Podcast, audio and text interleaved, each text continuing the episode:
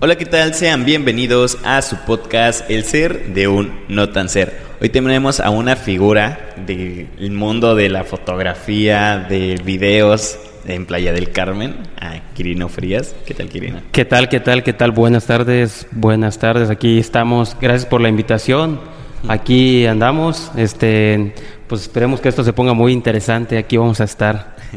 Bueno, siempre empiezo esto en los podcasts en general con una pregunta acerca de tu nombre completo, no sé cómo. Ah, ok, ok, ok. Así que me Claro que sí. saber. Este, mi nombre completo es Quirino Frías, así como me conocen muchos en, en Facebook. La mayoría de la gente piensa que es mi apodo, pero mi nombre completo es Quirino Frías y el segundo apellido que casi nadie sabe, que muy pocos conocen, es de la Peña. Este, yo nací en Cancún, actualmente y casi toda mi vida he vivido en aquí en Playa del Carmen, solo nací en Cancún. Eh, mis papás son de Tabasco, pero pues desde que tengo uso de razón vivimos aquí en Playa del Carmen y pues ahora sí que todas mis costumbres y mis y la cultura que tengo es de aquí. Aquí ahora sí que los domingos nos vamos por la cochinita. como que te regaste más en las costumbres de aquí cerca. Ándale, exacto, exacto. Sí, la verdad este, estoy muy acostumbrado, de hecho hasta el acento a veces me pega. Entonces, este, en sí hay una confusión, mucha gente me pregunta, "No tienes cara que eres de aquí, pero tienes acento" y así como que está bueno, está bien. me gusta confundir a las personas. Como dirían, te gusta hacerte el difícil. Ándale, ándale, sí, sí, sí, me gusta que sepan, pero que no sepan también. Exacto. Entonces, es lo más lo el misterio es el que llama más el interés en las personas, el misterio más que nada. Que es malo que sepan demasiado de ti, eso es muy malo a veces. Bueno, ¿estudiaste alguna en tus estudios preparatoria, Sí, universidad? claro. Este, yo eh, eh, hace unos años tenía nada más la secundaria terminada. Este, ya, este, ya de adulto terminé la, la- la preparatoria abierta. Eh, pues ahora sí que cuando yo tenía 15 años estaba a punto de culminar la secundaria, pues mi papá se fue a la casa era el que proveía en la casa. Entonces, pues eh, me metí a trabajar y terminé la, la prepa, pero ya no se me facilitó, digo, perdón, la secundaria, ya no se me facilitó entrar a la prepa por la inscripción, charalá, y pues mi mamá se puso a trabajar y hasta cierto punto teníamos que cuidar a mis, a mis hermanos menores, entonces ya no se pudo, pero ya, eh, ya en la edad adulta se podría decir que ya este, culminé la preparatoria y estaba tentado a estudiar alguna carrera, pero no me animé. Eh, al principio me llamó mucho la administración de empresas, tengo muchos conocimientos básicos de administración de empresas, o sea, demasiado marketing, atención al cliente, muchísimas cosas, pero pues no la estudié, pero se podría decir que soy autodidacta, entonces si algo me llama la atención lo, lo estudio por mi cuenta. ¿La aprendes o...? Exactamente, sí, así fue como inicié también en la fotografía. Sí, bueno. Eh, queremos saber eh, cómo fueron... Bueno, a mí me interesa como saber un poquito de tus inicios igual en la fotografía. ¿Cómo, cómo fue de que se fue dando tu amor al, al arte? de la Al arte, a la fotografía. Eh, mi amor al arte es algo curioso porque yo ya de grande me empecé a dedicar a la fotografía. O sea, el gusto y el amor al arte lo, lo empecé a tener desde mi infancia. Eh, mi papá cuando vivía con nosotros, este, él tenía esas cámaras este, de, de rollo, que se llaman cámaras análogas. Entonces, este, de los, de los rollos, entonces ibas al, ¿cómo se llama? Al centro de revelado, llevabas tu rollito y todo el rollo. Entonces, este, ahí te, te daban tus fotos. Entonces, lo que pasa es que mi papá, por ejemplo, eh, compraba rollos y no tomaba todas las fotos. Entonces, a veces dejaba algunos disparos para, para, para ¿cómo se llama? Este, en, en el, en el rollo. Entonces, cuando íbamos al centro revelado, nos decían, oye, este, tienes unos disparos ahí, en, o sea, unas fotos disponibles en tu rollo, dice, ¿quieres acabarlas de una vez? Entonces, a veces él me prestaba su cámara, una cámara análoga, las de rollo antiguamente, pues me las prestaba, entonces ahí empecé a, a tomar fotos. Entonces, desde mi infancia, pues mi papá veía que tenía sus cámaras y me daba mucho la atención. Ya como a los 18, 19 años que me puse a trabajar, eh, me llamó más la atención y me compré una cámara como, como, como estas que tengo aquí. Esa, una de estas fue mi, una parecida a esta, fue de mis primeras cámaras, a ver, se las voy a mostrar. Una como, como estas, de bolsillo. Fue una de mis primeras cámaras, este, me fui, pues estaba estudiando y me proponieron, eh, digo estudiando, trabajando, me proponieron que si me quería ir de vacaciones a Guadalajara. Entonces yo dije, pues tengo que retratar ese viaje, ¿no? Entonces, este, empecé a retratar el viaje, me compré una de esas cámaras, una Sony, y pues ahí empezó el, todavía más el gusto, porque empecé a tomar fotos, me gustaba todo ese rollo. Después este, se me echó a perder esa cámara, me compré otra y hasta los 20 se podría decir que, que, lo dejé.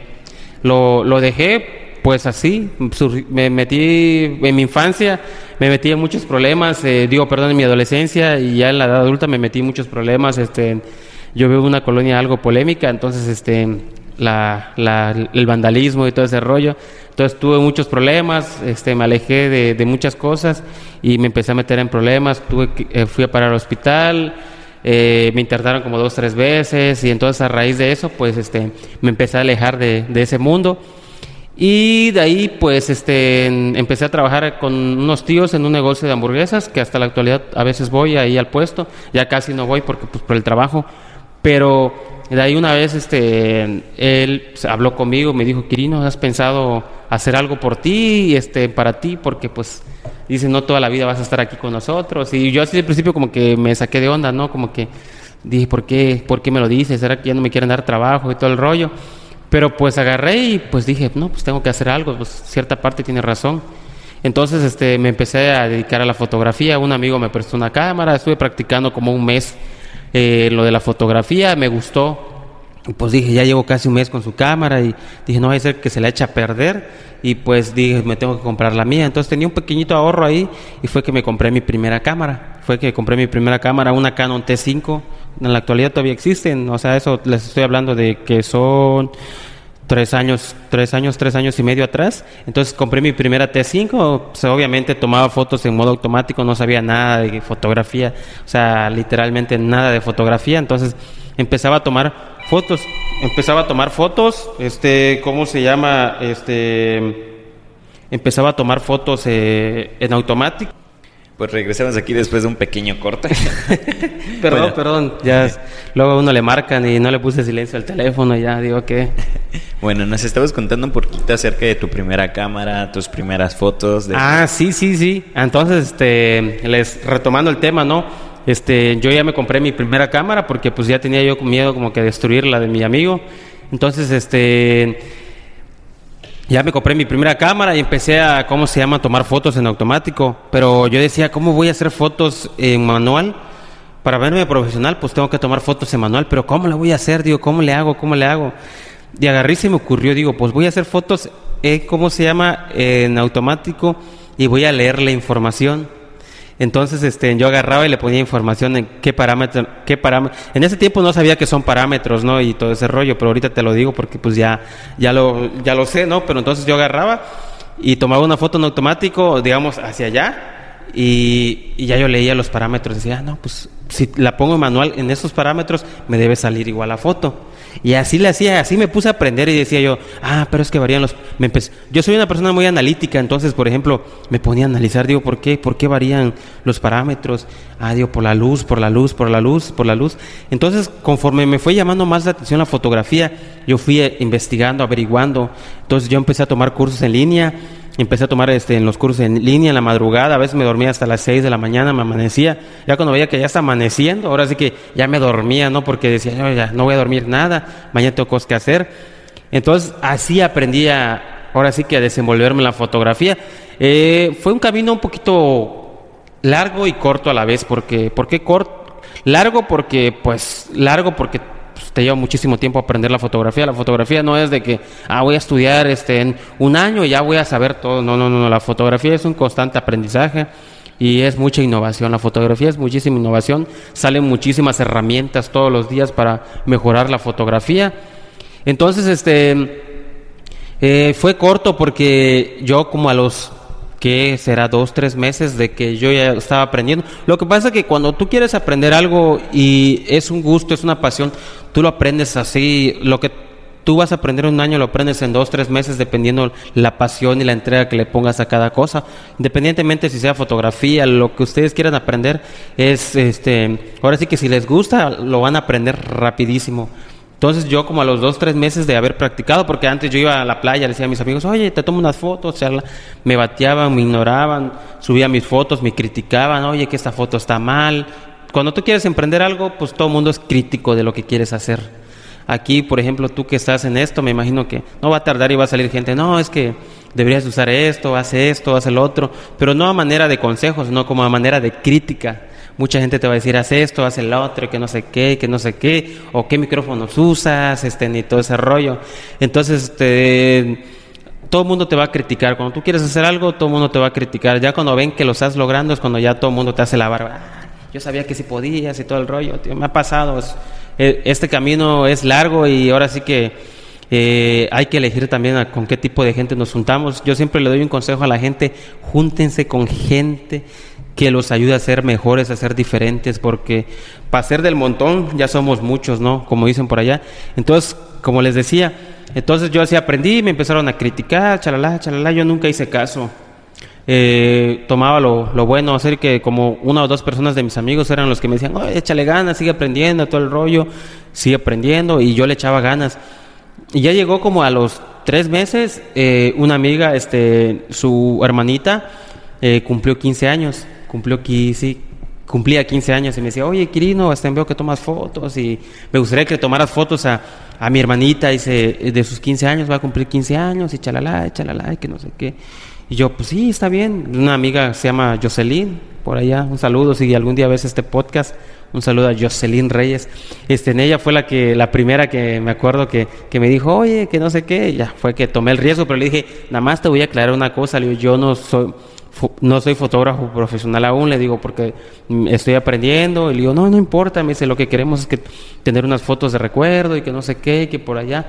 Pero dada la casualidad de que en ese mismo salón donde fue la fiesta, yo ya había ido antes a tomar unas fotos, nada más por puro gusto. O sea, había tomado, ya conocía ese salón prácticamente, ya fue como un déjà vu, ¿no? De que, o sea, yo, yo digo, fue como un sueño de que yo ya había estado ahí, pero, o sea, ya había tomado unas fotos y me tocó tomar unas fotos ya a mí solo. Y sí, estaba yo bien nervioso, me acuerdo que hice las fotos, chalala, chalala. Pues no fueron mis mejores fotos, las, las tomé en automático, obviamente pues sí se ven decentes en automático.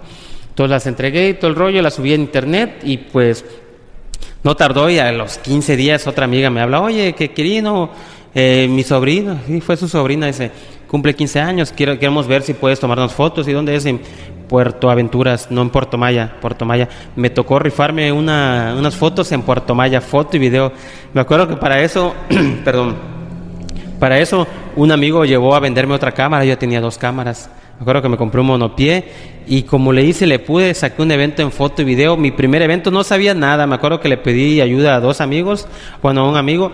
Le dijo, oye, fíjate que voy a hacer unas fotos ahí en Puerto Maya, unos 15 años. Me, dice, me decían, Quirino, no la vayas a regar. Hablan, contrátanos a nosotros porque ellos son fotógrafos.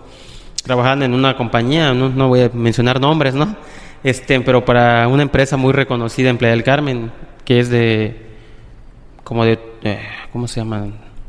Un parque, un parque, ya me imagino que parque temático deben de saber qué es. Es un parque temático, ellos trabajan, trabajan para un parque temático de aquí de playa, que es muy conocido. Entonces, este me dijo, no, danos la chamba, dice, nosotros te damos algo, pero nosotros la sacamos, no te arriesgues, chalala, chalala. Y yo solo quería pedirle consejos, lo único que hicieron fue desanimarme. Entonces el caso de que, eh, pues yo no, no hice caso, al principio me sentí nervioso, pero pues me lancé, dije, pues no, fui preparado, compré pilas, todo el rollo, al final pues me metí en, problemas, bueno, no problemas, pero sí fue como, como se me acabaron las pilas del flash y, y pues un chavo de ahí, uno de los chambelanes le pidió el favor, se fue al Oxxo y chalá, el caso que resolví, hay que ser personas de soluciones, ¿no? Entonces este, resolví el asunto y ya saqué, saqué el, ¿cómo se llama? El trabajo un amigo me lo editó y todo el rollo y así poco a poco ya una vez al mes ya tenía eventos y luego dos veces al mes ya tenía eventos y luego tres veces al mes y luego ya una vez a la semana ya tenía eventos. Llegó un momento de que ya tenía eh, eh, ya tenía eventos sábado domingo de cada semana entre semana llegaron las sesiones de fotos. Mi primer mi primer eh, trabajo grande podría decir este fue en una compañía fuera de, de, los eventos, fue en el hotel, bueno ya lo voy a mencionar, ¿no? En el hotel Iscaret me contrataron por primera vez para externamente, ¿no? O sea, para una conferencia, este ¿Cuál, fue cuál sientes que fue uno de tus de tus eventos que realmente casi la regaban, que las personas igual te estaban como que metiendo presión?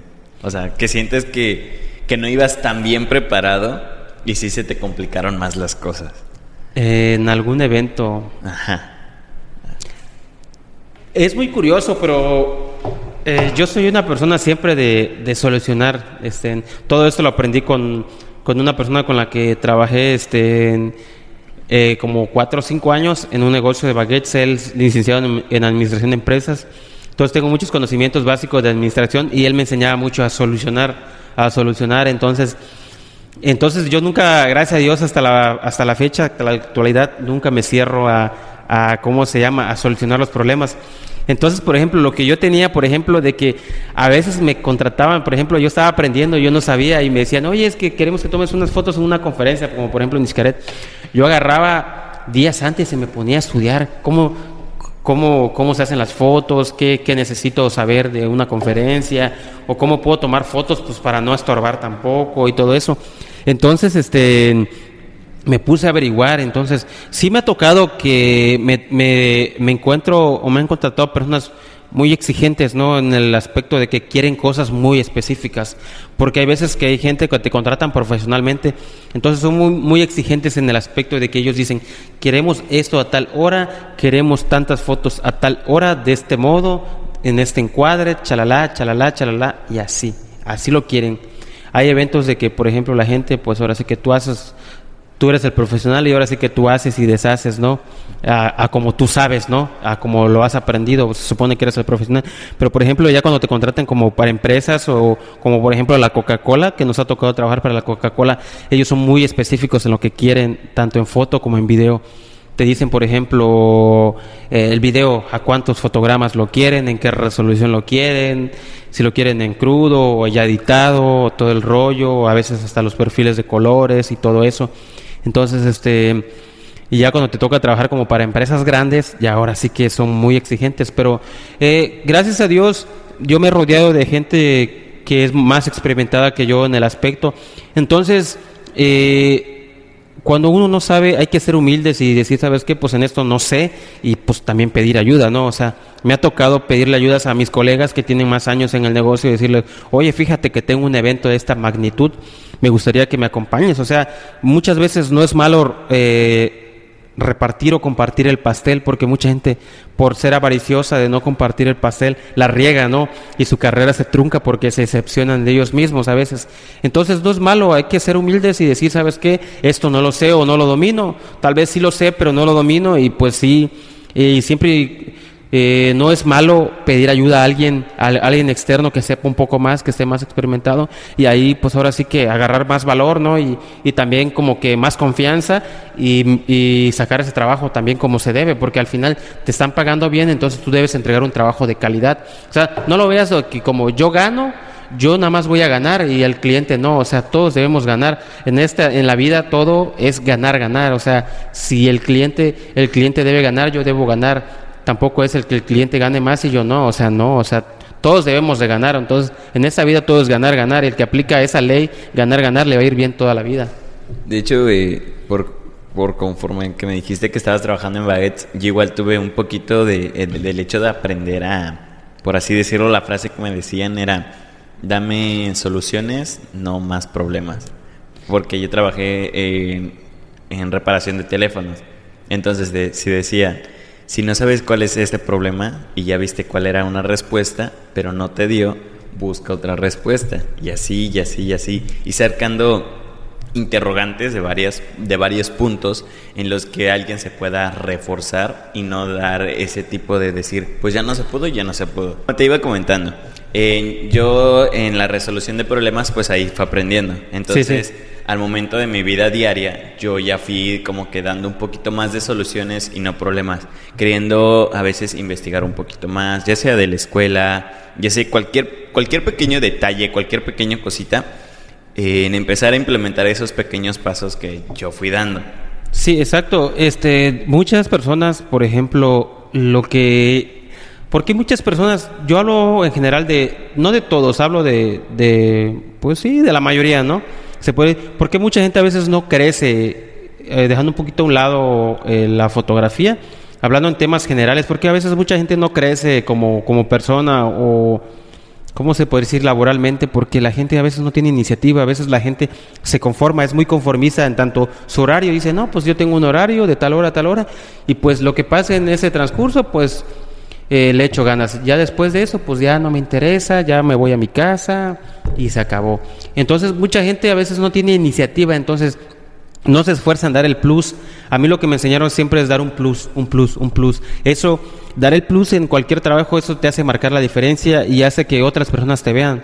Porque, por ejemplo, si en una empresa hay 30 personas de, que hacen lo mismo que tú, pero si tú no haces nada diferente a ellos, vas a, siempre vas a estar entre los 30 y nunca vas a destacar porque haces todo igual a ellos. Entonces, cuando tú tienes iniciativa y tú le echas ganas, tú te esfuerzas, este, eh, ahora sí que siempre destacas y sobresales. Entonces, este, es lo que mucha gente a veces no tiene, de que no tiene iniciativa, o sea, le da igual, o se conforman con su horario, chalala, chalala, chalala, se estancan y no es malo, o sea, no es malo, o sea, que que la gente, ¿cómo se llama?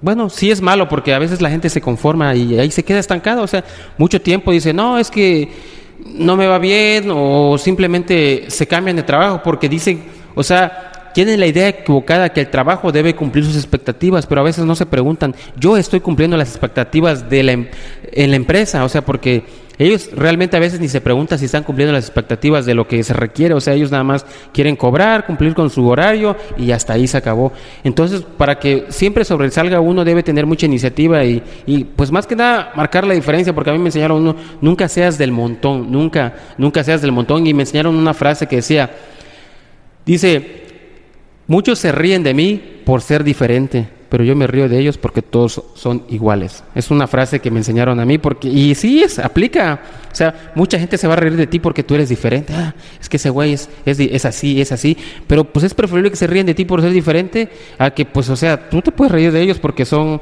o sea, es sarcástico, ¿no? Pero pues tú te ríes de ellos porque todos son iguales, o sea, todos hacen lo mismo. Tú eres el único que se atreve a hacer la diferencia. Entonces, eso Eso es muy fundamental para crecer en cualquier ámbito, ya sea laboral o, como emprendedor. Yo digo que más que nada eso. Y ser un emprendedor es una carrera muy larga y hasta cierto punto algo desgastante también porque, o sea, cuando tú eres un emprendedor no tienes horarios, no tienes horarios.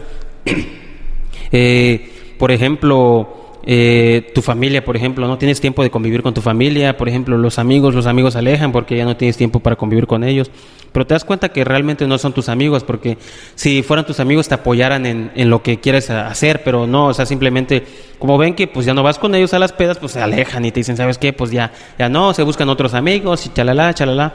Y cuando eres un, emprendedor normalmente pues te quedas solo hasta cierto punto, habrán dos, tres personas contadas que te van a estar siguiendo, pero eh, a veces, si dices, por ejemplo, llega un momento en que eh, como emprendedor eh, tienes un rato de descanso y dices, quiero salir, pero pues no tengo amigos, no tengo conocidos, ¿y para dónde voy? Y yo, por ejemplo, soy una persona muy conocida en las redes sociales, entonces mucha gente piensa que yo de repente, yo tengo eventos y me la paso en todos lados, ¿no? Y de repente mucha gente piensa, ese Quirino en sus ratos libres, quién sabe dónde anda paseando y chalala. Y realmente a veces solo estoy acostado en la cama porque no tengo, no tengo a dónde ir, me explico. O sea, no... Solo, publicas la foto que ya habías tomado antes. Exactamente, exactamente, exactamente.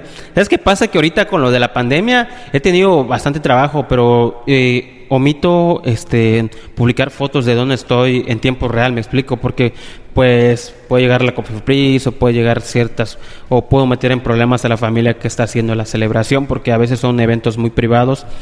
Entonces, este, eh, no subo fotos en tiempo real. A veces normalmente las subo al día siguiente o más tarde que ya acabé, subo las fotos. Trato, ahorita en estos tiempos de pandemia trato de no compartir muchas fotos de, de lo que hago porque, pero sí, este, tengo bastantes eventos Gracias a Dios cada fin de semana tengo eventos, entonces no comparto. Ya después ya comparto las fotos, o sea, ya después de un rato ya comparto las fotos, porque sí, igual, este, ahorita pues, este, existe la doble moral, ¿no? De que cuando, cuando los invitas a la fiesta no dicen nada, pero cuando no están en la fiesta empiezan a criticarte, que esto, que lo otro. Entonces, la verdad, este, nosotros trabajamos con todas las medidas de seguridad, entonces por, pues por ese lado nosotros este, siempre cuidamos eso, ¿no? Siempre estar usando el antibacterial, estar con tapabocas y todo el rollo. Y aunque nos estemos asando de calor, pues ahí con el tapabocas, ni modo, o sea, ahora sí que trabajando.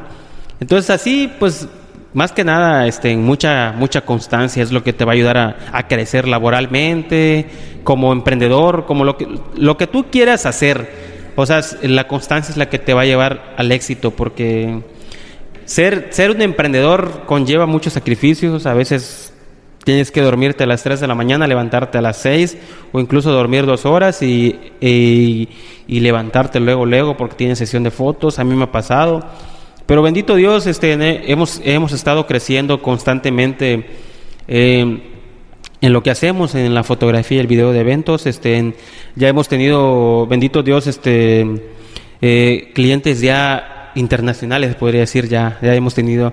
Mi, mi, meta, mi meta desde que yo inicié en la, en la fotografía y, o sea, lo de los eventos, este, nunca fue, este, ser una persona que se quede en un solo lugar estancado por muchos años. O sea, yo siempre dije, yo voy a, yo voy a crecer hasta donde Dios me lo permita. Entonces, este, yo siempre constantemente me estoy puliendo para, para ir mejorando, para tener nuevos clientes. Eh, bendito Dios, eh, desde que empecé nunca me he pegado con nadie famoso que tú digas, ah, este, me pegué con tal fotógrafo y ya me conocen por eso. No, no, no. O sea, mi trabajo es el que me ha llevado hasta donde estoy hasta ahorita. Y, y si algún día estoy más arriba, puedo decir que no le debo ni un favor a nadie, bendito Dios. Lo único que, ahora sí que el que le debo todo es a Dios, ¿no? Y a mi familia, ¿no? Que, que, que, que me ha apoyado. Pero pues, nosotros hemos estado creciendo, tal vez no, no no enormemente, pero sí constantemente hemos estado creciendo, entonces ya tenemos que buenos clientes. Eh, la verdad, eh, me alegro mucho y eso me da a entender que estamos haciendo las cosas bien porque muchos de los clientes que nos buscan son clientes que ya nos habían contratado un año atrás. O, recomendaciones. Exactamente, o muchas recomendaciones. Me dicen, ¿cómo le haces? ¿Por qué siempre tienes trabajo? Porque mucha gente me recomienda, mucha gente me recomienda. Y más que nada tiene que ver mucho la calidad de tu trabajo y la atención que le des al cliente. Si tú le das una buena atención al cliente, el cliente va a regresar. O sea, siempre, siempre, siempre dar el plus, siempre dar el plus, siempre dar el plus y por ejemplo, este, siempre dar, darle algo al cliente, algo que le beneficie, eso va a hacer que el cliente te busque siempre. Entonces, este, gracias a Dios, este, si Dios quiere ya este sábado, si Dios lo permite, vamos a tener una boda con unas con unas personas creo que son de Estados Unidos, si no me equivoco, son una pareja que viene a, a ¿cómo se dice?, a renovar sus votos a, a un hotel conocido aquí en la Ribera que es el Hard Rock. Son unos clientes de una familia de Illinois Sí, son una pareja, no tengo entendido que es la familia, no, no, no tengo más datos de eso, pero vamos a tener una boda en el Hard Rock de Illinois. Ya, bendito Dios, ya tenemos clientes ya de, eh, se puede decir que internacionales, ya anteriormente, como un mes y medio, le hice una sesión de fotos a una familia de, uh, ¿cómo se llama? De Alemania, una familia de Alemania, le hice una sesión de fotos aquí en Discalacoco a una familia de Alemania. Ahorita ya vamos a tener una boda para una boda en el Hotel Hard Rock. Anteriormente ya teníamos, habíamos tenido una renovación de votos para una pareja que el, el hombre es, el, bueno, el esposo es colombiano y la esposa costarricense en el Hotel Windham Maya. Igual ya habíamos tenido, por recomendación de un amigo, eh, tuvimos igual una renovación de votos. Pero ahora sí que ya el Hard Rock, pues ya se puede decir que es un hotel más reconocido, entonces ya vamos, vamos escalando, ya he tenido ya sesiones de fotos en el Bahía Príncipe, entonces ya, bendito Dios, hemos estado creciendo como... Casi en todo Quintana, eh, bueno, en todo Playa del Carmen ya topaste las zonas hoteleras de aquí. Exactamente, de hecho ya hemos trabajado también en Cancún, no me acuerdo del nombre del hotel, pero ya hemos trabajado también en Cancún en una boda. Y eventos locales, eh, bueno, de gente nacional, hemos trabajado también eh, en Cancún, hemos trabajado también en Cozumel, Carrillo Puerto, Valladolid, hemos estado trabajando y hace como un mes y medio un mes eh, trabajamos una boda en Mérida, en Mérida, en Cisal. Entonces, bendito Dios, hemos tenido bastante trabajo, ahora sí que la constancia y, y el, pues sí, la, la constancia nos ha llevado a donde, a donde hemos estado, la verdad, bendito Dios, en tres años de carrera hemos crecido bastante, bastante y pues le seguimos echando ganas, o sea, esto es un constante aprendizaje. De hecho, lo, lo curioso es de que yo pensé que llevabas más años. ¿En serio?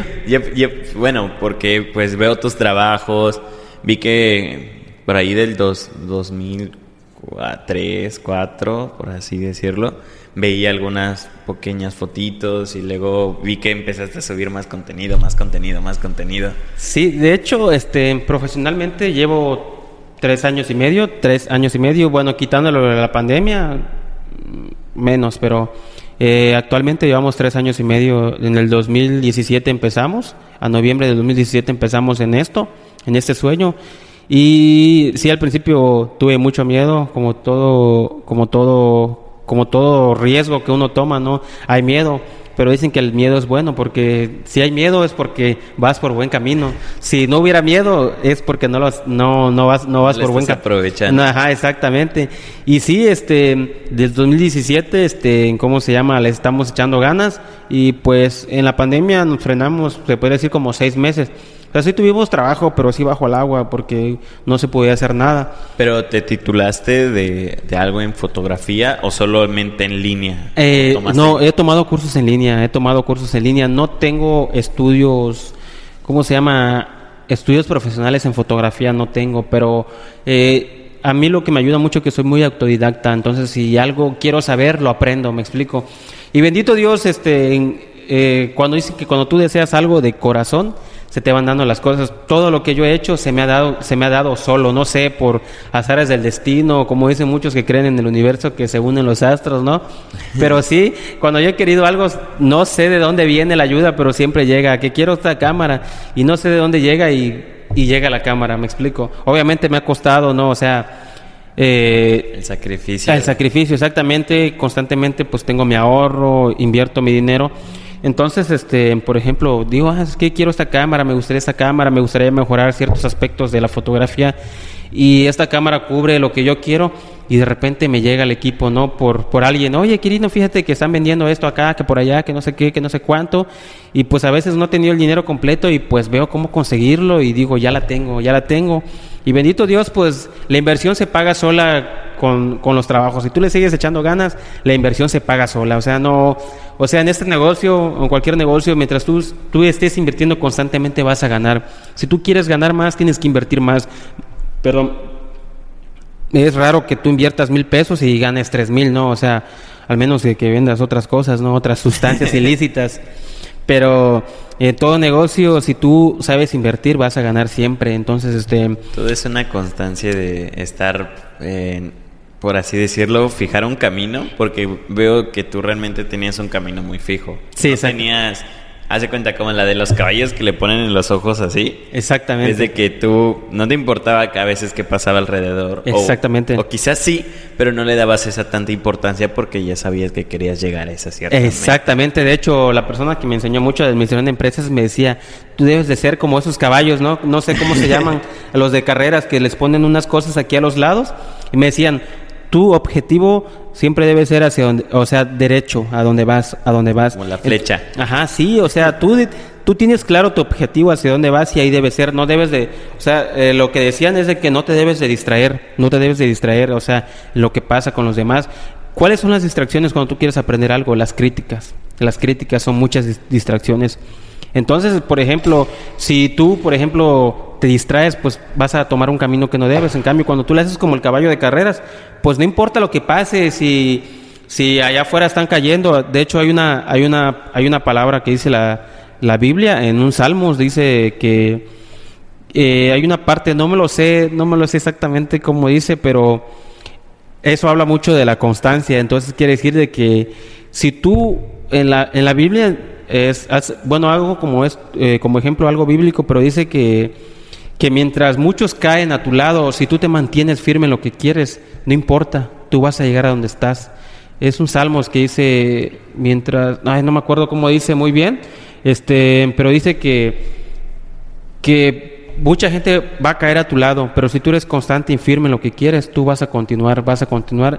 Y ahora sí que hasta cierto punto Dios te va a cuidar porque tú estás firme en lo que quieres, ya sea en lo espiritual o en lo que tú quieres. Entonces, tú, por ejemplo, en tu carrera, yo como fotógrafo he visto a mucha, a mucha gente fracasar en, en, en eso. Has visto a muchos entrar, salir. Exactamente, yo he visto a muchísima gente entrar y salir, yo he visto a mucha gente que de repente están muy animados y de repente ya los ves que ya no hacen ruido ya o ya se dedican a otra cosa.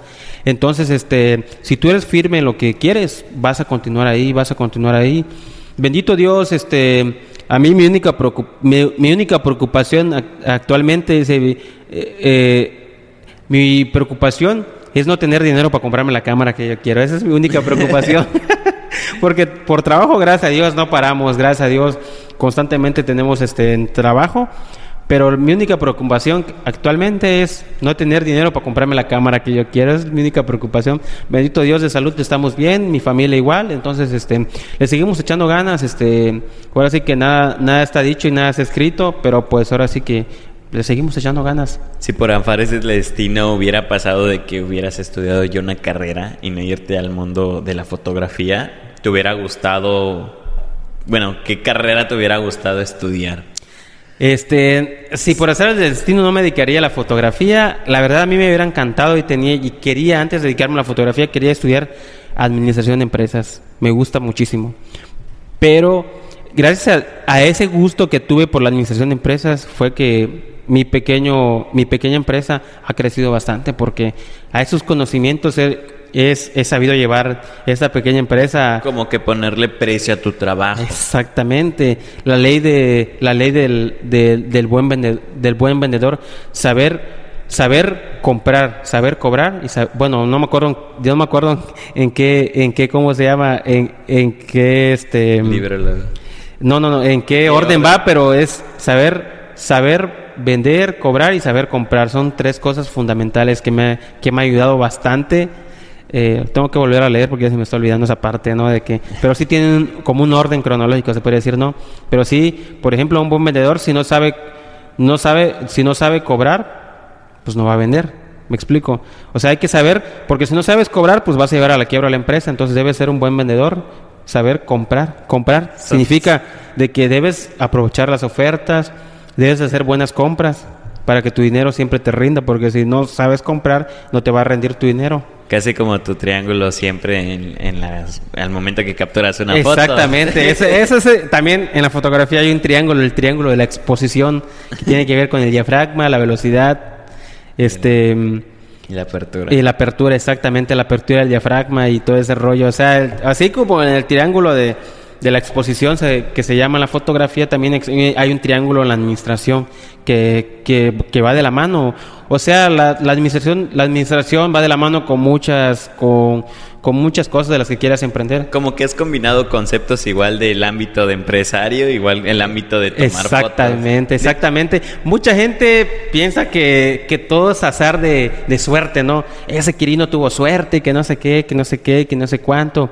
Mucha gente piensa que es suerte, pero la verdad no es suerte, es mucha constancia y aplicar muchos conocimientos que, que me costaron aprender. Yo, por ejemplo, con la persona con la que trabajé que me enseñó muchísimo, este, trabajé casi cinco años y esa persona me enseñó bastante. Yo cuando empecé a trabajar con él ya tenía 17 años, era un chavo muy, muy rebelde, muy irreverente. Entonces yo, a mí no me interesaba nada más que llegar a cumplir con mi horario laboral y quitarme. Entonces él me quería enseñar y yo no me dejaba, o sea, yo me acuerdo que no me dejaba y él se molestaba conmigo. Yo a veces me decía, ¿por qué se molesta o por qué se toma, muy, eh, se toma las cosas muy a pecho. Ajá, muy a pecho conmigo, o sea, en el aspecto de que no quiero aprender porque simplemente no me deja. Pero él fue como un, gran tutor para mí, él me enseñó muchísimas cosas y hasta la fecha se lo agradezco bastante porque si él no hubiera insistido en muchas cosas, yo no hubiera aprendido. Y hasta hoy a la fecha, la verdad que estoy muy agradecido con todo lo que me enseñó porque la verdad, si, si él no se hubiera empeñado en que yo aprendiera, la verdad yo no hubiera aprendido nada y quién sabe qué, qué, hubiera hecho de mi vida, ¿no? Porque la verdad, gracias a pues ahora sí que él se empeñó en que yo aprendiera, pues no, tal vez no aprendí todo lo que él quería, pero mucho de lo que de lo que aprendí de él lo aplico hoy en la actualidad, por ejemplo, este, ¿qué me ha ayudado a mí mucho en la fotografía? Pues por ejemplo, aparte del precio, no, aparte de, darle un, valor a tu trabajo, es por ejemplo saber manejar las redes sociales. O sea, las redes sociales te ayudan muchísimo estar activo en las redes sociales, es decir, aquí estoy, aquí estoy, aquí estoy. Y estar, yo por ejemplo, lo que hago muchísimo es un secreto que voy a revelar aquí, ¿no? Es de publicar, publicar cosas. O sea, cualquier cosa que llame la atención hace que tú estés presente en la cabeza de las personas. Entonces, por ejemplo, eh, con que, por ejemplo, con que a mí me asocien con fotografía ya es ganancia. Entonces, por ejemplo, si yo estoy presente en las redes sociales, entonces si alguien dice fotografía, Quirino, Quirino, Quirino, entonces es, es lo que les va a ayudar muchísimo, muchísimo a ustedes estar activos en las redes sociales. Las redes sociales ahora sí que ayudan muchísimo hoy en día a, a ser una persona este, conocida o que su trabajo se dé a conocer. Entonces yo lo que, lo que hago principalmente es lo que hago, estar activo en las redes sociales, eso me ayuda muchísimo. Otra que hago, por ejemplo, este, cuando yo estaba aprendiendo qué hacía, yo por ejemplo agarraba a mis amigas, o se puede decir que las más simpáticas, ¿no? Les tomaba fotos. Entonces, pues esas chavas pues todo el mundo ve sus fotos, hay mucha gente que ve sus fotos, este, entiende muchos... Empezaste con influencers. Ajá, se puede decir que sí, tal vez no son influencers como tal, pero por ejemplo hay muchachos que tienen 500 likes en sus fotos, entonces yo agarraba y decía, oye, ¿quieres unas fotos? Les ofrecí unas fotos y por ejemplo y ya me etiquetaban y ya mi nombre estaba ahí, entonces ya me, así me fui dando a conocer y en las redes sociales también. De hecho igual a veces pasa mucho de que pues nos, bueno, eh, yo igual aprendí en lo del ámbito de la fotografía y de hecho es algo chistoso como lo comentas y cuando me dijeron, sí, y de uno de los que tienes que fijar mucho aquí en playa es en Quirino. Así, así de la nada cuando empecé, así me dijeron, fíjate en su trabajo de Quirino. Y así como de Quirino y yo, y ya es en que empecé a ver tus trabajos, empecé a ver cómo pues, te desempeñabas. Ah, qué, qué padre, qué padre que lo comentes, la verdad me, emociona mucho que, que, hay personas que me tomen como ejemplo, la verdad, pues yo a veces les digo a la gente, pues eh, la fotografía es muy bonita, no es algo que sea difícil, porque yo le digo, no es algo, no es algo que sea difícil, porque cuando tú tú amas lo que haces o te apasiona lo que haces, no hay nada difícil en lo que quieres hacer, o sea, simplemente se va dando. Y la verdad sí me ha tocado, de que luego dicen que hay mucha gente que me menciona, oye, Quirino, Quirino, Quirino. Yo me sorprendo, ¿no? Hasta, hasta el grado en, que la gente me llega a conocer a veces. A veces hay gente que me saluda y en la calle eh, Quirino, tú eres Quirino, ¿verdad? Y, y pues vienen con el cubrebocas y no los ubico, pero pues aunque yo no los ubique, los saludo, o sea, Simplemente, este, yo conozco mucha gente que luego me dice, no, es que eres muy conocido, eres muy famoso. Y yo así como que, ¿a poco sí? De hecho, en el podcast de, del SIGDOC comentaba algo similar, de que agarraba y él estaba caminando en la calle y le decían, hey, Sig. Y, y luego le preguntaba a su esposa a él, ¿pero lo conoces? No, pero con el hecho de que ya sepa quién soy ya es algo algo de ganancia. Ya es ganancia, sí, sí, de hecho, pues este, de luego me toca ir a las fiestas, a los eventos, eh, ay, Quirino, Quirino, Quirino, Quirino, Quirino, que, ah, oye, oye, eres bien famoso y que no sé qué, yo así, oh, pues no, la verdad, gracias a Dios, no, no, no se me sube, no se me sube la fama, como dicen por allá. Conozco mucha gente que luego dice que es famosa, que por allá y que no sé qué. Cuando yo estaba empezando en la fotografía me tocó conocer a, a personas de, que cantan, ¿no? No voy a mencionar nombres, ¿no? Pero cantantes de, pues, se podría decir de rap, ¿no? Que me eran a decir, oye, Quirino, tómame fotos. Me dice, tómame fotos. Me dice, yo te doy promoción. Yo te doy promoción. Le dice, yo le decía, oye, bro, pero pues, ¿quién eres? No te conozco. No, no me conoces, soy tal persona, chalala, chalala, yo te voy a hacer promoción y que no sé qué. Dice, si tú me tomas unas fotos gratis, dice, yo te doy promoción. Y yo, ah, ah, sí, está bien, te aviso, le digo. Y siempre llegaban así personas de que, ah, te voy a hacer promoción y que no sé qué, y que por allá y que no sé cuánto. Y yo, ah, bueno, está bien. Pero sí llegué a tomar eh, la palabra como a dos, tres personas, pero, o sea, no, o sea, o sea, está, está chido sentirse y creerse el papel, ¿no? Pero tampoco, tampoco pierdas la humildad, ¿no? De, de, de, ser quien eres, me explico, tu esencia de ser quien eres, porque hay muchísima gente que sí se cree bastante, o sea, yo conozco a mucha gente que, o sea, o sea, se da un taco que no, que no, o sea, se venden caro cuando realmente pues no, no es así. Y eso, pues, y, y son gente que no tarda y de repente pues se das cuenta que ya dan el bajón, o sea, o desaparecen de las redes sociales porque pues, o sea, no, no la pegaron, se frustraron, ¿por qué? Porque se dan un taco. O sea, tú siempre deja que tu, que tu trabajo, lo que hagas, hable por ti, no, nunca te, te alabes a ti mismo. O sea, sí es bueno alabarse a sí mismo y decir, ¿sabes qué? Eh, soy un fregón, si puedo, si esto, si el otro. O sea, sí, sí, reconocer que uno es bueno, sí, pero tampoco se lo grites a la sociedad porque la sociedad, pues ahora sí que puede ser bueno o malo que tú lo hagas, me explico, porque eh, no hay nada mejor que la gente te vea y te diga eres un fregón, a que tú digas y grites en tus redes sociales de que eres un fregón cuando realmente no, o sea, siempre arriba de uno, de un fregón hay otro fregón, entonces nunca, nunca digas que eres el, el mejor de playa, ¿no? Algo que me decía mucho mi mamá era de que Ahorita las gallinas de abajo quieren cagar a las de arriba. Exactamente. O los patos le quieren tirar a las escopetas. Y, y, yo, por ejemplo, este, luego veo publicaciones de gente que dice, oye, es que yo no entiendo cómo, cómo productores famosos, dice, o conocidos en playa, no se juntan con, con otros productores para hacer cosas grandes y que no sé qué, y que por allá. Yo he visto gente que dicen, ah, somos los mejores de la Ribera Maya o somos los mejores de, de tal lado. Yo digo, ¿de dónde agarras tú para decir que eres el mejor? O sea, o sea, ¿de dónde agarras tú que eres el mejor? Y luego dice, no, es que yo quisiera colaborar con otras personas, pero no me toman en cuenta, o sea, carnal. Yo una vez se lo comenté a alguien y se lo dije en un comentario, le dije, brother, ¿te has fijado que si nadie te mira es porque realmente no eres tan bueno como tú dices? O sea, le digo, para que tú para que alguien te voltee a ver, realmente tienes que ser bueno, pero no porque tú lo digas, porque la gente lo diga, lo reconozca. Oye, ese es bueno. A mí me ha tocado de que mucha gente se pega conmigo, pero porque sabe que soy bueno en lo que hago, o sea, y no porque yo me crea, sino porque ellos lo dicen. Oye, Mucha gente te habla para colaborar en proyectos porque saben que eres bueno, tienes influencia en el medio, en lo que haces. Entonces mucha gente quiere colaborar contigo, te invitan a colaborar, pero porque ya están viendo que eres bueno, no porque tú digas que eres bueno, no porque yo diga que soy bueno, todo el mundo va a venir a trabajar conmigo, ¿me explico?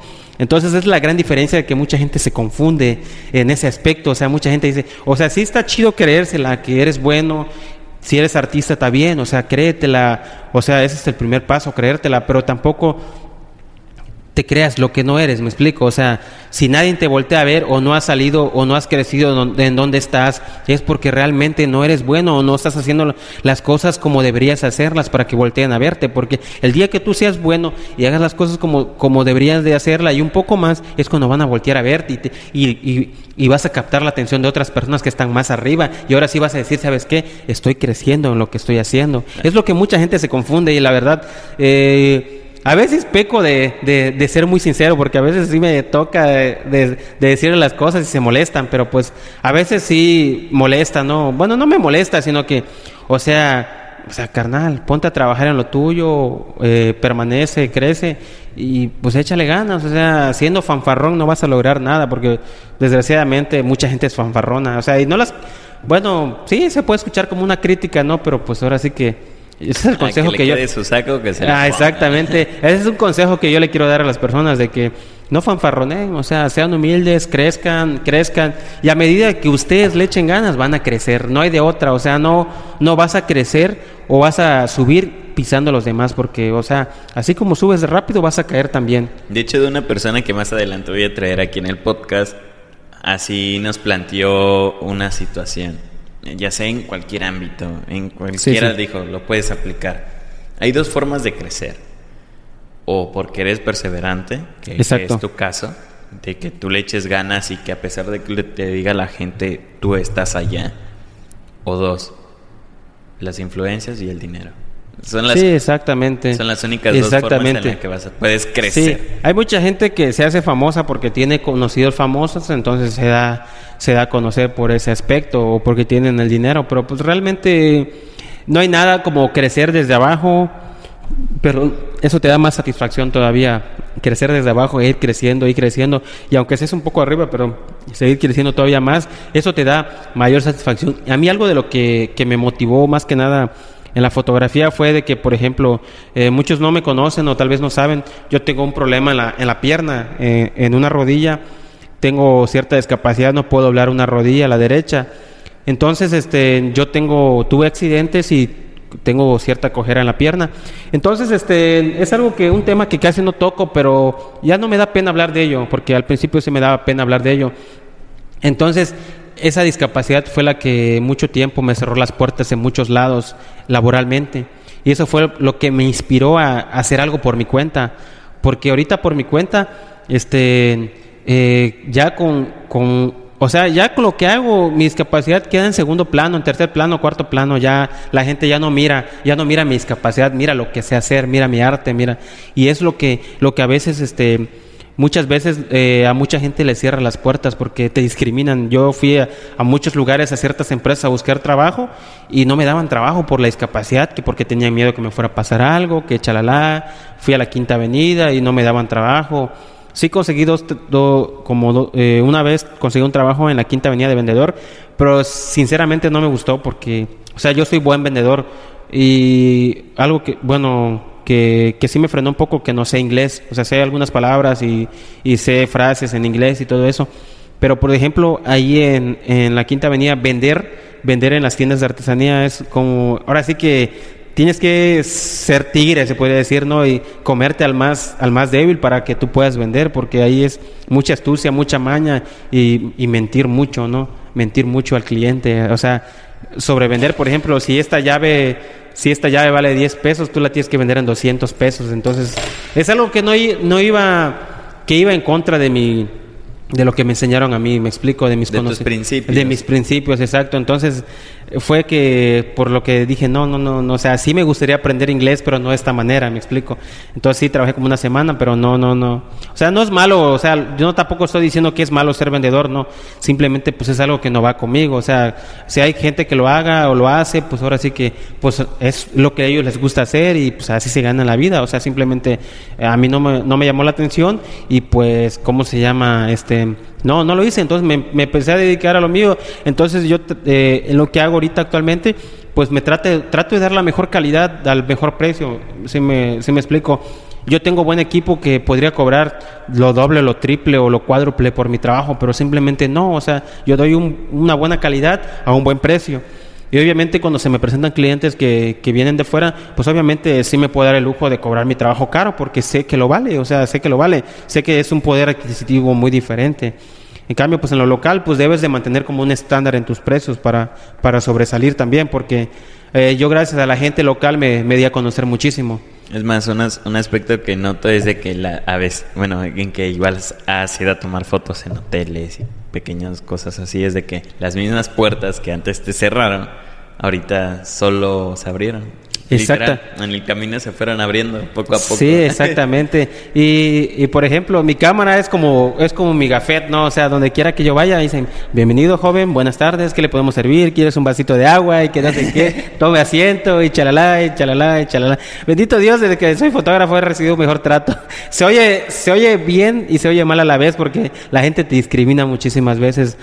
realmente vivimos en un mundo donde mucha gente te discrimina, te discrimina bastante. Vivimos en un mundo que ahora sí, muy elitista se puede decir también porque te catalogan por, eh, por quién eres en la sociedad, ¿no? Algo que sí, que en un tema en particular que quería tocar contigo, es de que he visto que aquí en Playa del Carmen y en Cancún, porque a veces me pongo a ver en fotos de cuánto cuesta una sesión fotográfica, veo que en su trabajo lo bueno el, hecho de decir lo regalan porque lo ofrecen a precios extremadamente baratos. He visto trabajos en 200 300 pesos por dos horas y así como de o sea no no va la necesidad o sea están bueno el, el simple hecho de regalar su trabajo y más en el ámbito fotográfico porque son horas es la cámara es el equipo que si no tienes vehículo tienes que estar allá y es un tema que yo quería tocar contigo porque yo lo veo mucho.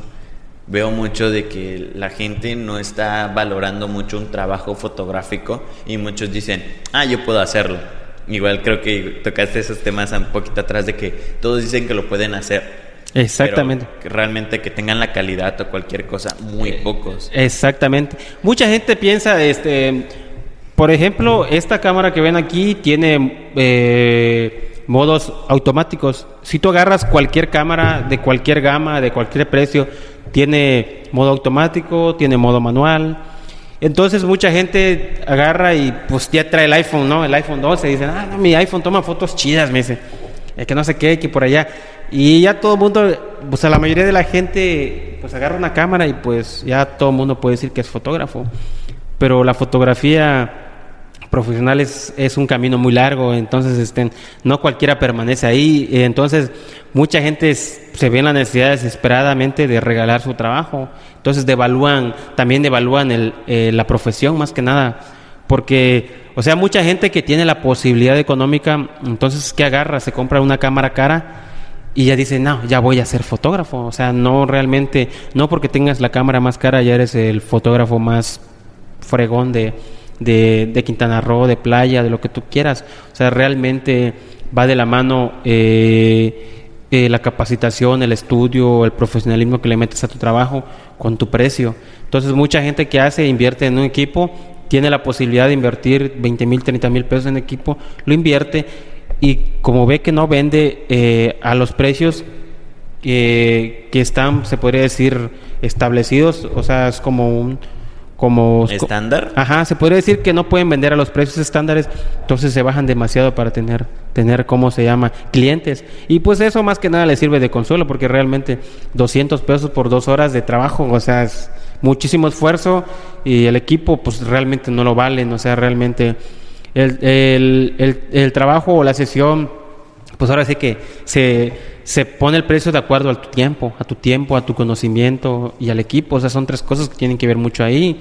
O sea, tu tiempo, el conocimiento y el equipo que traigas. O sea, eso, esos tres son, van de la mano. O sea, estamos hablando de otro triángulo, ¿no? De, de cómo se llama, de, de los costos. O sea, o sea, algo que, que sea, que te deje una ganancia, porque mucha gente piensa, no, ah, ya eres fotógrafo, ya tengo cámara y todo lo que venga es ganancia. No, no, tengo no, no. cámara, mi maletita, esos lentes, pero ¿y el talento? Exactamente, exactamente, el talento. ¿Y sabes qué pasa? De que, por ejemplo, esa gente que regala el trabajo, este, regalar el trabajo no es malo, siempre y cuando seas sincero con la gente, porque mucha gente te cobra, te cobra el trabajo, no, tal vez no barato, pero no te dice, oye, pues estoy aprendiendo, o, o, o sea, siempre cobra algo que sea que sea equiparable a, a, lo que a lo que sabes. A tu calidad. A tu calidad de trabajo, exactamente. Hay gente que cobra bien caro con equipo muy barato, que obviamente dicen, dicen muchos, el, ¿cómo se llama?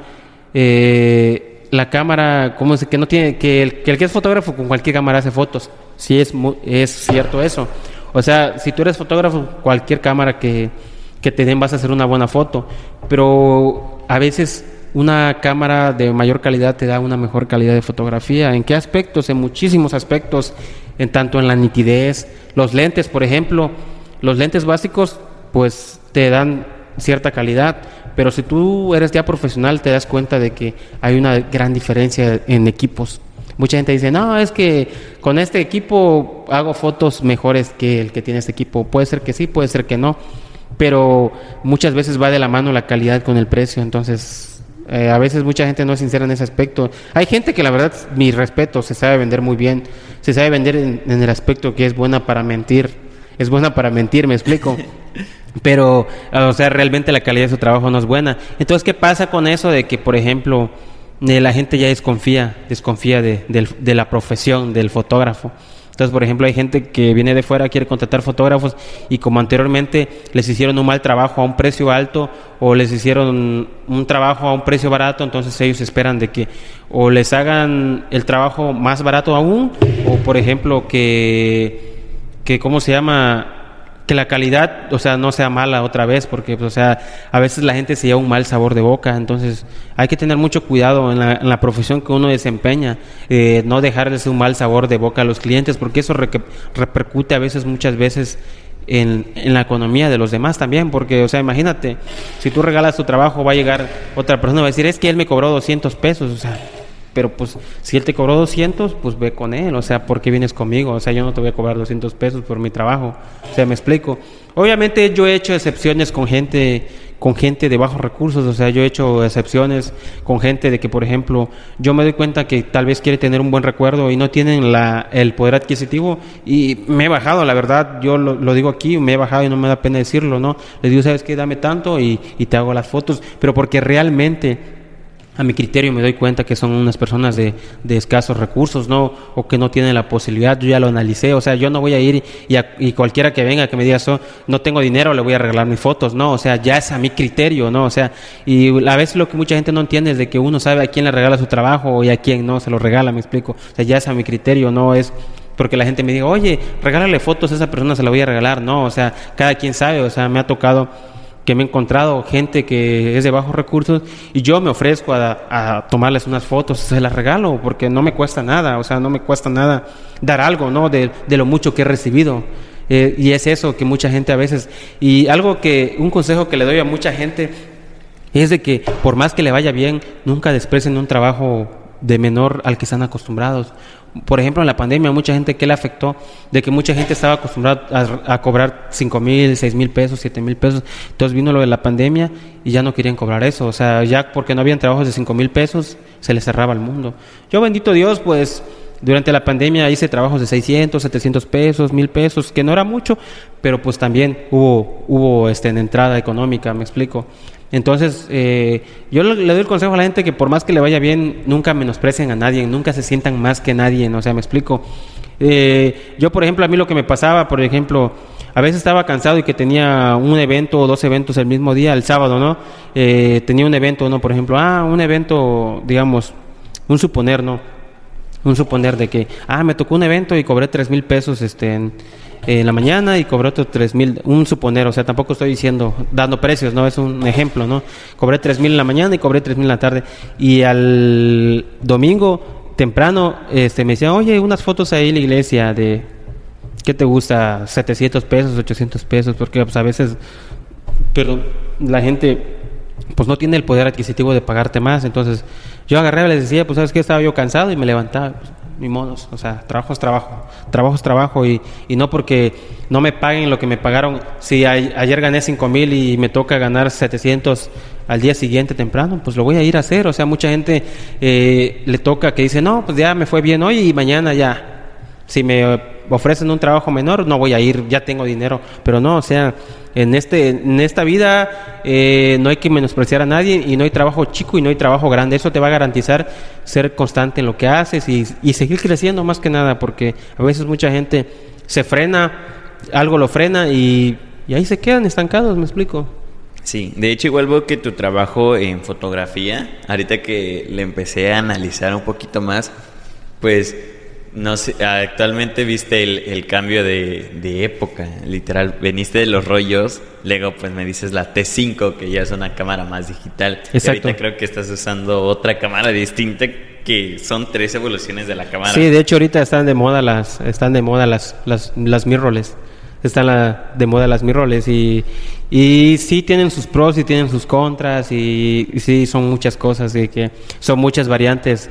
O sea, y es lo que hablamos hace rato, es el, hay que estar actualizado porque si tú no te actualizas constantemente en eso, pues te, te vas a estancar, o sea, te vas a estancar en, en la profesión y ahí te vas a quedar, pero, pero sí, o sea, Igual notas un cambio distinto en las fotos de antes a las fotos actuales con tus cámaras. No sé si igual ya tienes una cámara de, mirrorless. Sí, tengo, tengo cámaras mirrorless, sí tengo. Sí, la diferencia es muchísima, muchísima, muchos aspectos. Este, por ejemplo, la nitidez, la calidad que te da una cámara de otra es, es mayor. O sea, entre más píxeles, mayor calidad. ¿no? O sea, Obviamente, entre mayor píxeles, pues ahora sí que se podría decir. Para redes sociales no necesitas tantos píxeles, o sea, eh, mucha gente no sabe, pero aunque tenga las mejores, la mejor cámara del mundo, si tú te subes una foto a Facebook, te va a bajar la calidad bien drásticamente. Entonces, realmente, eh, lo que tienen muchas cámaras de, de ciertas gamas es de que te dan mucha nitidez. O sea, entre más píxeles tienes como que más más detalle del rostro, de otras cosas y todo ese rollo. Pero por ejemplo en las redes sociales pues no logras notar mucho eso, pero sí se ve un poco la diferencia. O sea, también en las redes sociales también te logras, te logras dar cuenta de, de qué equipo trae la gente, porque te das cuenta de que, por ejemplo, el rango dinámico, que por ejemplo es cómo se ve el fondo, el fondo de la foto. El fondo de la foto es tiene que ver mucho con el rango dinámico, de que las altas luces, el rango dinámico es el que te ayuda a controlar la luz del fondo, que no haya mucha luz, entonces ahí sí tiene que ver mucho. Por ejemplo, hay cámaras de que, por ejemplo, una cámara de gama baja, por ejemplo, eh, una T5 o una cámara, pues la gama más baja, que son en Nikon las 3000, 3500, 3200, que son las, las gama baja, y en Canon es la, la T5, la T6, hay, gente que todavía usa la T3, hay gente que usa que usa hasta la T, 2 i Entonces, ¿cuál es la diferencia entre esas cámaras y las cámaras de gama media o de gama alta? Por ejemplo, en los ISOs, en los ISOs, por ejemplo, una cámara de, gama baja brinca de ISO 100 a ISO 200, de ISO de ahí brinca 400, de ahí brinca 800, de ahí brinca 1200, 1600 y así pero pues entre más ISO uses en esas cámaras, el granulado, el ruido es, es mayor. Entonces en una cámara de gama media o media alta, por ejemplo, el ISO mínimo a veces es 80, luego brincas a 100, luego 125, 160, 200, 250. Y ahorita creo que llegan hasta 3000. Eh, ahorita hay cámaras de que llegan arriba de 50.000 el ISO. O sea, pero pues o sea, no es recomendable usar por muy buena que sea la cámara, nunca usar ese ISO, porque por ejemplo, el ISO, para que no llegues a ese ISO, lo puedes compensar dependiendo qué tipo de fotografía sea. O sea, puedes tener el obturador muy bajo, muy lento, y puedes captar la mayor, mayor luz. En cambio, si es fotografía de deporte, tienes que tener el obturador pues, rápido, la, velocidad de obturación rápida, entonces eso te entra, entra menor luz. Si entra entre más rápido, entra menos luz, entonces necesitas más ISO. Entonces es eso. El ISO es la, luz artificial, el diafragma es como el ojo, o sea, el diafragma es como un ojo, o sea, si tú eh, entras a un cuarto oscuro, abres más los ojos para que puedas ver más claro. Si sales al, a donde está el sol incandescente, que hace cierras, entonces así funciona el diafragma de la cámara. Así es. Y la, velocidad de obturación es como la mano. Es como cuando cachas la pelota. O sea, si la pelota te la tiran despacio, pues nada más haces esto. Si la pelota te la tiran rápido, tienes que hacer esto. Entonces así, a como quieras agarrar a la persona, es la velocidad que le tienes que hacer a la obturación. Y pues ya hablamos del diafragma, que es el como el ojo, la velocidad de obturación, que es la velocidad en la que toma la foto, o sea, la rapidez en la que se cierra, se cierra la cortina, o sea, el que hace esto, ¿no? Y eh, ya hablamos de velocidad, de ISO y... Ah, el ISO es la luz artificial. O sea, si no tienes luz, pues vas metiendo ISO, que no es muy recomendable subir el ISO mucho porque, pues, crea mucho ruido. Ah, mucho ruido digital. Eh, el ruido digital es el granulado. Antiguamente los que han visto las pantallas de... eh, ¿Cómo se llaman? Análogas, ¿no? La televisión an- Ah, creo que sí. an- analógica. an- De ajá. las televisiones grises. Ajá, sí, pues se- si fallaba la señal se veían como unos puntitos, así es el ruido digital en la fotografía. Bueno, ¿cómo definirías un poco tu estilo de fotografía? Porque sé que cada, cada fotógrafo tiene un estilo distinto y a veces, bueno, yo que igual me he dedicado un poquito a la fotografía, Ajá. no, no de llene, me dicen, es que tus fotos son muy un poquito más oscuras. Pero pues ese es un poquito de un estilo que me caracteriza. No es de que diga todas mis fotos son oscuras, sino trato de como que conservar un poquito eso. Mi estilo, mi, mi estilo, eh, trato de que sea único, ¿no? En el aspecto de que no trato de imitar a nadie. Yo cuando aprendí la fotografía, eh, o sea, sí me gusta ver fotos de gente conocida. Eh, me gusta ver fotos de gente conocida. La verdad, no trato de imitar a nadie, jamás, jamás trato de imitar a nadie, ni hacer fotos como tal persona, no. O sea, hay, por ejemplo, ciertos filtros, se podría decir, o ciertos presets, o ciertas, lo- como tú quieras llamarle, ¿no?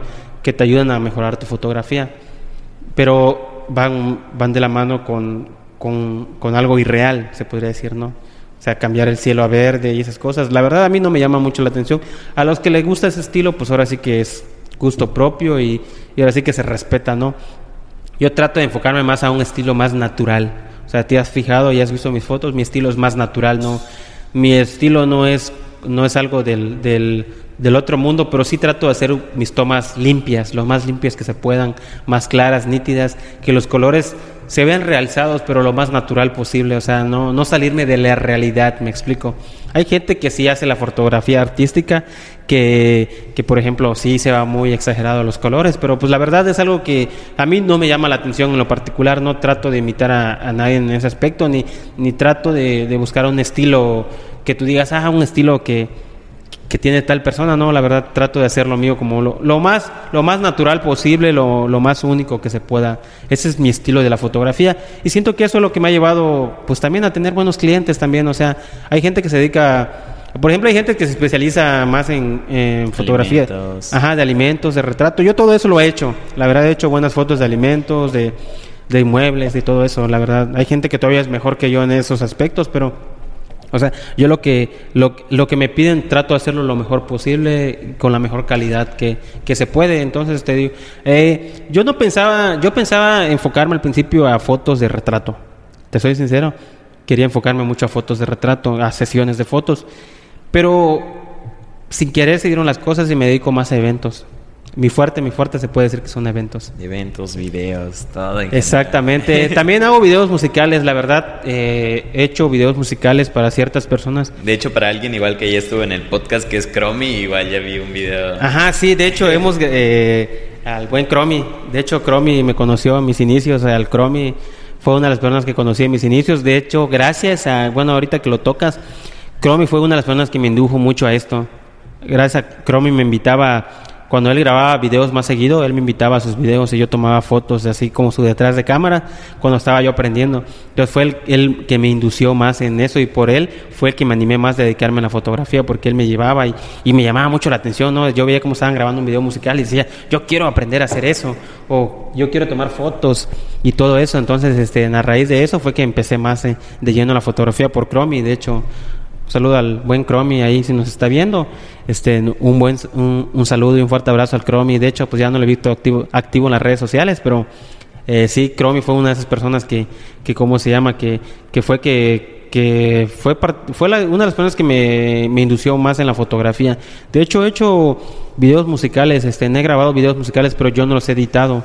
O sea, yo no tengo videos de mi autoría completamente no tengo. O sea, he grabado, he hecho tomas para muchos videos en, en, diferentes, este, eh, en Playa del Carmen, y, pero son tomas, o sea, en, edición, la verdad, no me llama mucho la edición de videos musicales porque... Es mucho trabajo. Es mucho trabajo, la verdad es estar sentado ahí. Todavía ya trabajas tomando fotos. Exactamente. Eh, eh, hicimos dos la vez pasada, pero ya con mi equipo de trabajo, o sea, se puede decir que ya con un editor. De hecho, pues más adelante, si Dios quiere, quiero tener un editor de, de, video, de, video, para que él haga ese trabajo, porque la verdad, o sea, imagínate todavía eh, buscar clientes de la fotografía, ir a tomar fotos, estar en eventos y todavía editar, no, la verdad me consume mucho tiempo.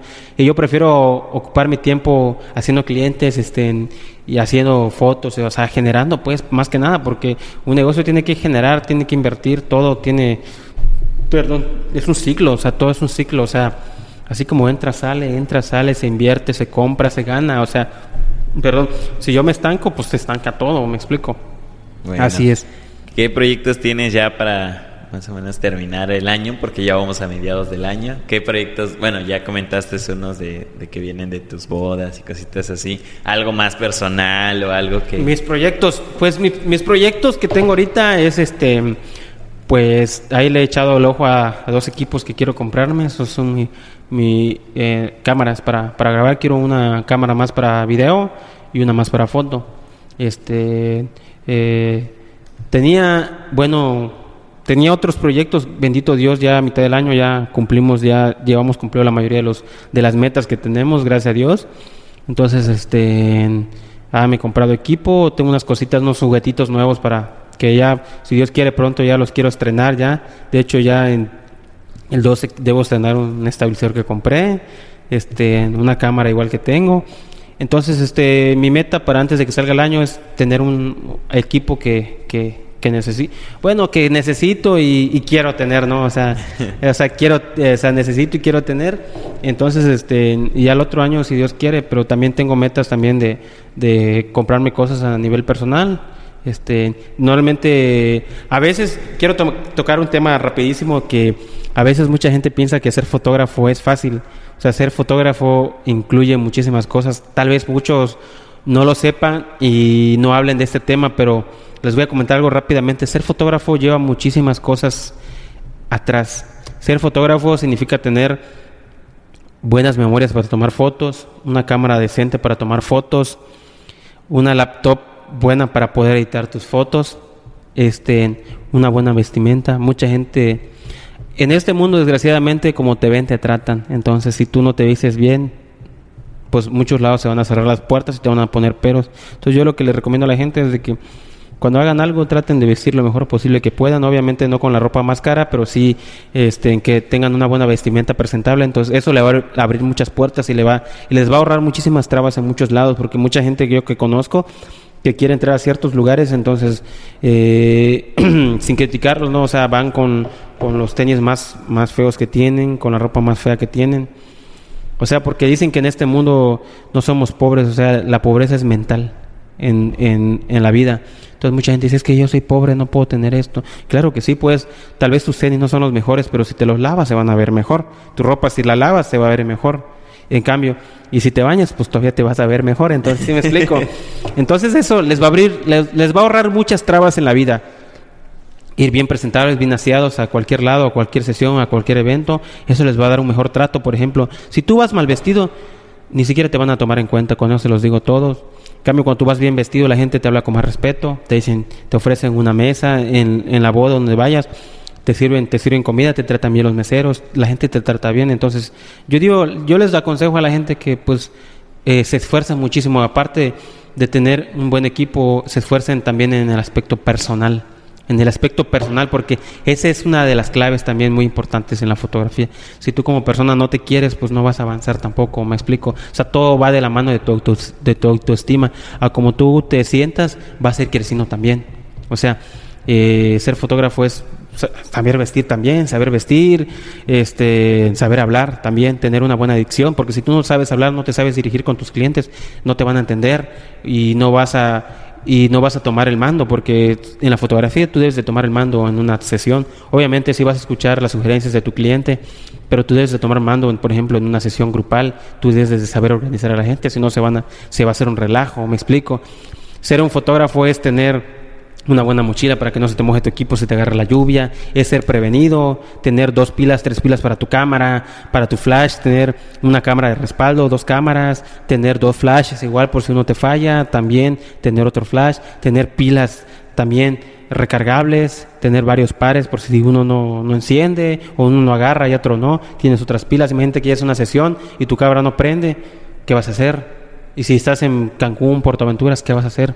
Entonces la prevención es muy buena en todos los aspectos, o sea, siempre tener dos cámaras, dos flashes, muchas pilas, memorias, una buena mochila por si te agarra la lluvia, tus tenis, chanclas, este, eh, ir bien peinado, bien presentable, este, tener una buena computadora para editar, tu ropa, o sea, yo tengo mi ropa de uso diario en mi casa y tengo mi ropa como para ir a trabajar, tengo mis guayaberas, cuando tengo eventos plancho mis guayaberas, tengo mis guayaberas, tengo mis, mis tenis limpios, mi pantalón limpio, este, ahorita que está la pandemia, unos buenos cubrebocas, que hablen bien de ti, que estás bien protegido, siempre debes de verte como un profesional en todos los aspectos, no solo como fotógrafo, sino como persona. Y debes de ser profesional no solo en la, en la profesión, sino también en tu vida, o sea, o sea, por ejemplo, no puedes ser amable en tu trabajo y en la calle si te ven no vas a saludar a la gente. O sea, tú debes de ser amable en, en la vida, en todo momento. O sea, si tú eres amable con tus clientes, si tú te los topas en otro lado, tienes que saludarlos. O sea, esa es, esa es la, la, garantía de hacer el vínculo personal con el cliente. Un buen vínculo personal con el cliente es el que te garantiza tener constancia eh, con tus clientes. O sea, te recomienden. O sea, es eso. O sea, mucha gente no comparte esto y no te lo va a decir, pero son secretos que te, que te ayudan a crecer personalmente y profesionalmente en lo que tú quieras. Es lo que te va a ayudar a, hacer este, todavía mejor y, marcar la diferencia en muchas en lo que tú quieras hacer. Entonces ese es el consejo que yo le doy a la gente. Traten de, de no traten, mejor sean. Porque a mí me enseñaron, se escucha muy cruel, pero la palabra tratar es una palabra mediocre, es una palabra medias, porque quien quiere hacerlo no trata, lo hace. Y si no lo logra, lo intenta hasta que lo logra hacer. Esa es una palabra muy clave. No traten, háganlo, esfuércense y llévenlo a cabo. Ese es el consejo que yo le doy a la gente. Wow. y sí, es un consejo muy grande y muy grato. Y de hecho, esa, esa palabra siempre, a veces cuando me dicen mis compañeros, es que quiero hacerlo. No quieras, hazlo. Así arriesgate, arriesgate, arriesgate, porque es eh, normalmente cuando la mayoría de las veces cuando uno se arriesga así lo hace, porque este mundo es de los valientes y de los que se arriesgan. El que no arriesga, ahí dice el dicho, el que, el que no arriesga no gana. Así es. Casi como la película de No se aceptan devoluciones. El sha, sha. así, es, así es. La verdad, esa película este, deja un mensaje muy bonito al final y está muy padre. O sea, la verdad, a mí yo, yo casi evito ser sentimental, no demostrar mis sentimientos, pero sí, ya al final sí como que sí me dio la nostalgia de que que no me vean, por favor, que casi se me sale una lágrima, porque la verdad el mensaje es muy bonito, o sea, él, él a pesar de que era una persona que no era su hija, la trató muy bien al final y nos da una gran enseñanza. Bueno, pues nos dejas tus redes sociales para que te... Así es, este, les dejo mis redes sociales, mi, mi, mi cuenta de, la, de, de fotografía y video es Kiro Photography en inglés, Photography sin guion, o sea, Kiro espacio photography. En Instagram es kiro.photography. Y mi cuenta personal, pues ya muchos creo que la conocen, algunos no la conocen. Eh, es Quirino Frías, ahí me pueden agregar. Ahí estoy muy constante en las redes sociales. Ahí me quieren saludar, ya saben, ahí me mandan mensaje. Ya saben, este. Y sí, pues nada más manejo lo que es Instagram, Kiro.photography, mi página de, eh, de fotografía y video que es Kiro Photography y pues mi cuenta personal. En mi cuenta personal me ubica más rápido, me encuentran más rápido, les contesto más rápido. Mi teléfono es algo reservado, entonces este, si entran a mi página pueden tener mi teléfono. Trato de no publicar mi teléfono por muchas razones, este, personales y cosas que me han pasado. No es algo que sea que no pueden saber, sí, mucha gente tiene mi número, pero es algo que no publico por, por ciertas razones. Pero sí, ahí me pueden ubicar en mis redes sociales, me pueden escribir sin ningún problema y ahora sí que si entran a mis redes sociales, ahí pueden, eh, si me escriben, pues ya ahí pueden obtener mi teléfono. Pero sí, no es algo que yo publique, publique, antes sí lo hacía muchísimo y me trajo ciertos problemillas, entonces por eso eh, omito eso. Bueno, pues fue un gusto tenerte aquí. Y Gracias. aprender un poco en el mundo del, del fotógrafo de la foto, y de la fotografía en, en, en esencial, de cómo empezaste, más que nada. Exactamente. Realmente sí nos quedamos muy cortos, o sea, hablar de fotografía y de la vida en general es un tema que te llevaría días, meses, años hablar. Entonces, este, a grosso modo hablamos de ciertos puntos básicos, pero sí Fuertes. fuertes y, y siendo muy concisos más que nada para que el mensaje que se, que se dé sea muy claro, sea muy claro y, y la gente no lo malinterprete porque si un mensaje no se da claro se malinterpreta o puedes confundir a las personas. Entonces, siendo claro, eh, creo que el aprendizaje es, o sea, llega más directo, ¿no? A donde se quiere llegar, ¿no? Bueno, pues esto ya sería todo. Eh, que- Gracias por la invitación y ahí estamos a la orden y un saludo para todos y, y sigan aquí a mi buen amigo aquí en sus redes sociales y mucho éxito también. Muchas gracias. Chau, chau. Chao, chao.